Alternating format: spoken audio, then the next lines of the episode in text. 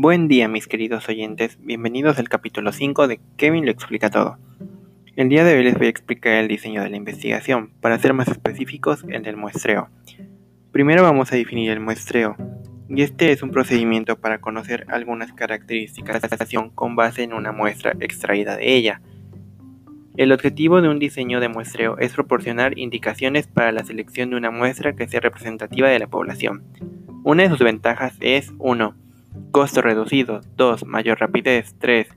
Mayores posibilidades de que aquellas encuestas que estén en el método de muestreo tengan un mayor alcance y flexibilidad. Gracias por estar conmigo en un capítulo más. Espero que te hayas divertido y nos vemos en el siguiente podcast. Adiós.